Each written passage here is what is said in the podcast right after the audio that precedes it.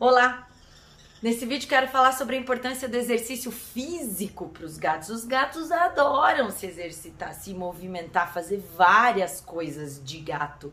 A gente ouve muito por aí que gato é dorminhoco, que gato é preguiçoso, que gato dorme o dia inteiro e isso é normal, que gato é, só come e dorme, que gato dorme de dia e de noite, que gato é preguiçoso mesmo. Aí a gente tem o maravilhoso do Garfield, né, para trazer essa inspiração também. Mas apesar do Garfield ser um ícone aí da nossa cultura, ele não representa a total realidade dos gatos.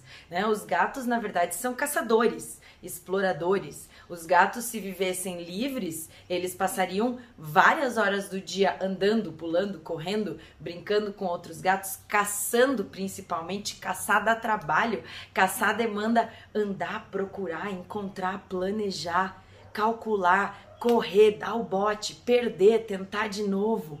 Acontece alguma coisa, tem que fugir, se esconder, procurar alguém, encontrar. Tem várias coisas para o gato fazer ao longo do dia que ele faria e que demandariam exercício: caminhar, andar, correr, pular, saltar, girar.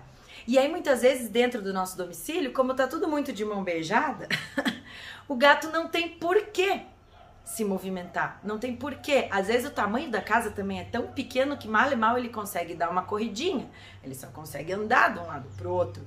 Então, isso limita o, o, o, limite físico que a gente impõe a eles. E o limite de não ter o que o motivo para se exercitar limita eles. E é por isso que eles podem estar se exercitando pouco, é por isso que eles podem estar dormindo muito, preguiçosos, engordando. E se o gato começa a ganhar peso, isso vira uma bola de neve, porque quanto mais peso ele ganha, daí menos ele quer se movimentar, menos ele consegue, mais difícil é, começa a doer o joelho, começa a doer o pé, né? Tem todo aquele peso da barriga para carregar, subir nas coisas fica difícil, caçar fica difícil, a obesidade leva ansiedade e aí tá feita a salada mista daquele gato gordinho que só come e dorme. E como isso está sendo muitas vezes comum, tem muita gente achando que é normal. E vocês sabem que eu tenho esse hábito de tentar sempre diferenciar com vocês aqui o que é comum do que é normal, do que é bom, do que é certo, né? do que é melhor para a felicidade do gato, melhor colocar dessa forma, né? Porque certo errado é um pouco radical. Agora, que o gato gosta de se exercitar, isso é inegável. Então, se, se ele gosta e se ele, ele, faria isso naturalmente, ele só não está fazendo por falta de oportunidade, o que, que a gente tem que fazer para o nosso gato ser mais feliz, para ele se exercitar mais?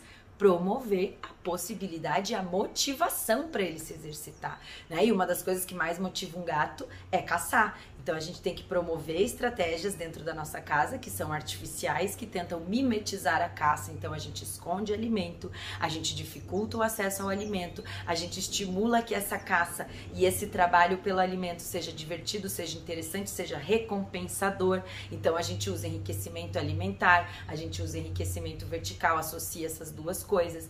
A gente faz movimentos com os brinquedos mimetizando a caça, que é a brincadeira estruturada. Se você não sabe o que é brincadeira estruturada, estruturada, procura no canal que tem vídeos explicando os quatro passos da brincadeira estruturada e bota esse gato para andar, para correr, para saltar para se mexer, para ficar, para ter motivo para ficar acordado, para ter motivo para levantar da cama, porque se ele não tiver motivo nenhum para levantar da cama, o único motivo, ah, quando o meu tutor chega eu ganhar um pouquinho de café e o sachê da noite, ele vai ficar deitado mesmo, dormir demais, pode inclusive levar a depressão, a ansiedade, a toque, a outros transtornos psiquiátricos que eu atendo todos os dias no meu consultório, né? E outra forma de exercitar os gatos, por que não, é ensinar eles da maneira correta, aprender a andar na peitoral fazer pequenos passeios fora de casa, andar um pouquinho na grama, arranhar uma árvore, quem sabe até escalar uma árvore, subir e descer a escadaria de um prédio, que já é um grande exercício físico.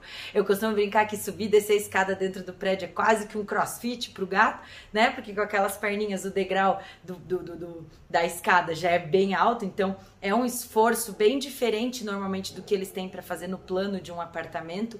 Então, aproveitem a estrutura que está próxima de vocês. Às vezes, a escadaria do prédio é um ótimo lugar para fazer um pouco de exercício com o nosso gato. É um lugar seguro, é um lugar limpo, é um lugar silencioso, é um lugar que muitas vezes não tem muita gente circulando, né? A gente pode levar um brinquedo, um petisco para estimular, e aí ele sobe, desce umas escadas e corre um pouquinho e cheira um lugarzinho diferente. Eles vão lá, cheira tudo os tapetinho, né? Então é isso. Tem várias formas da gente promover mais atividades e exercício, mas o que eu queria deixar é, como mensagem aqui para vocês é que os gatos gostam de se exercitar, eles precisam se exercitar para a saúde dos músculos, para a saúde do coração, para a saúde mental e emocional. Um gato que se exercita é mais feliz, é mais saudável, vive mais e vive mais saudável e feliz, que é isso que a gente quer. Então, promova exercícios na vida do seu gato de diversas formas. Sem preguiça, ele vai te agradecer.